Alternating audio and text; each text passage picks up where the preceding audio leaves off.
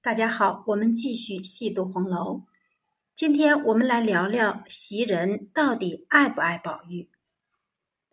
袭人的判词有两句：“堪羡有灵有福，谁知公子无缘。”很大概率能当上宝玉姨娘的袭人，最后却嫁给了戏子蒋玉菡，可谓造化弄人。书中第六回。宝玉梦中得到警幻仙子的授意，和其妹妹共赴云雨。醒了之后，袭人给宝玉更衣的时候，发现了异常，两个人借此偷尝了禁果。这个时候的宝玉，并不是因为爱袭人才做出这种事情，完全是一时兴起而已。而袭人呢，此事之后，内心悄然发生了变化。这种变化并不是出自对宝玉的爱，而是对自己今后身份地位的一种渴望和打算。袭人作为贾府的丫头，做梦都想成为宝玉的姨娘，奴才便半个主子，身份地位就上去了。如果此事能成，那么宝玉的妻子人选将会直接影响他日后的生活状态，所以。宝玉娶谁为妻，袭人不能不关心。作为宝玉的贴身丫头，袭人当然知道宝黛相爱，而且爱得很深。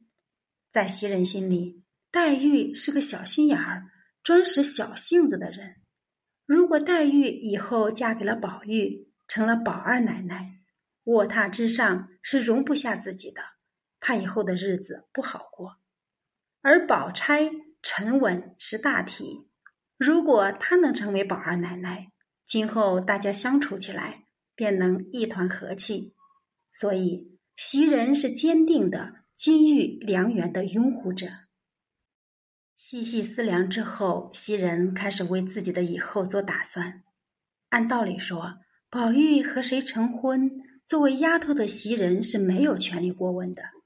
可是。他却在人前人后、话里话外高赞宝钗，而踩低黛玉，想方设法撮合宝玉和宝钗。为了自己以后的姨娘之路，他可谓费尽了心机。第三十二回，袭人让湘云帮忙做针线，湘云就说让黛玉帮着做。《红楼梦》原文写：袭人道：“他可不做呢。”绕这么着，老太太还怕他劳碌着了。大夫又说要好生静养才好，谁还烦他去做？旧年好一年的功夫做了个香袋儿，今年半年还没见拿针线呢。袭人是奴才，黛玉是主子，他竟然在湘云和宝玉的面前用抱怨的语气说黛玉不做针线。不得不说，袭人的心思很明显。这时，小厮来请宝玉，说贾雨村来了，老爷让他去见见。宝玉不待见贾雨村，心里一万个不愿意。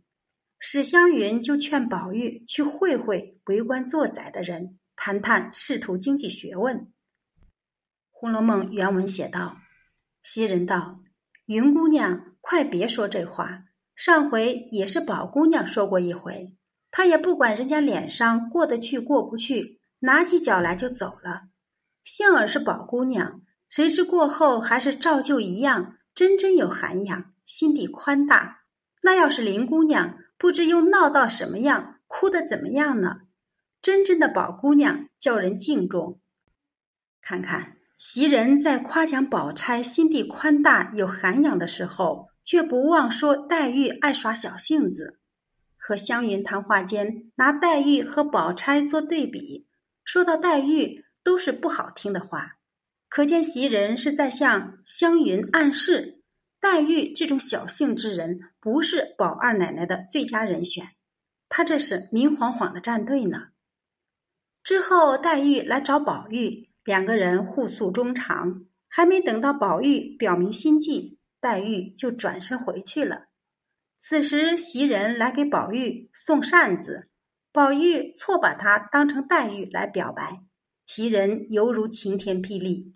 担心宝玉和黛玉将来难免会有不才之事，心下暗暗思考此事该如何是好。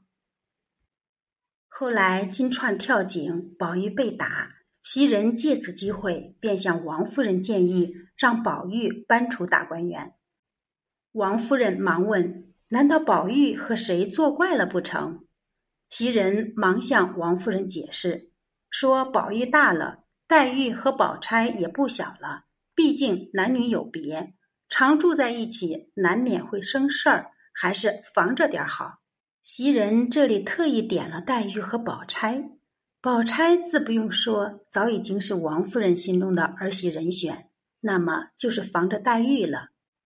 王夫人心里明镜似的，直夸袭人思虑周全。袭人这是借王夫人之手。尽可能的阻止宝玉和黛玉见面。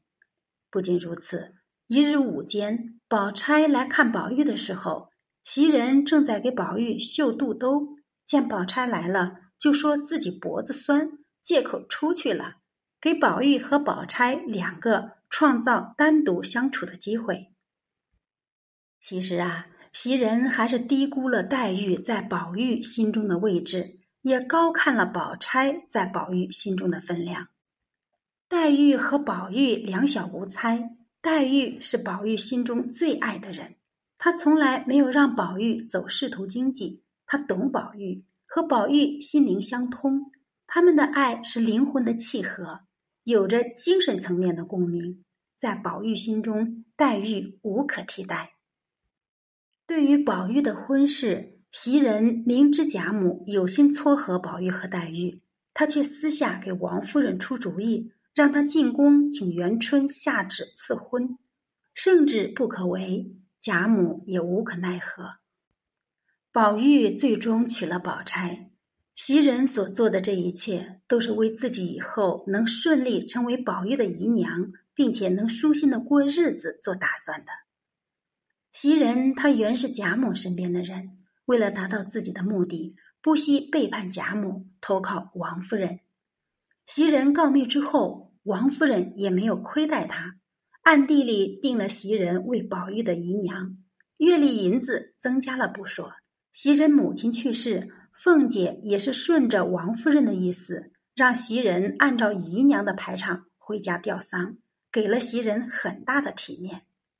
毋庸置疑。有王夫人在，袭人的姨娘之路会非常的顺畅。可惜人算不如天算，后来贾家败落了，已经没有能力养那么多人了。经过王夫人等人斟酌之后，安排袭人嫁给了蒋玉菡。这个结局并非是袭人所愿。虽然王夫人已经暗地里认定袭人是宝玉的姨娘，毕竟没有过明路，她没有正当的理由留下来。只好嫁给蒋玉菡。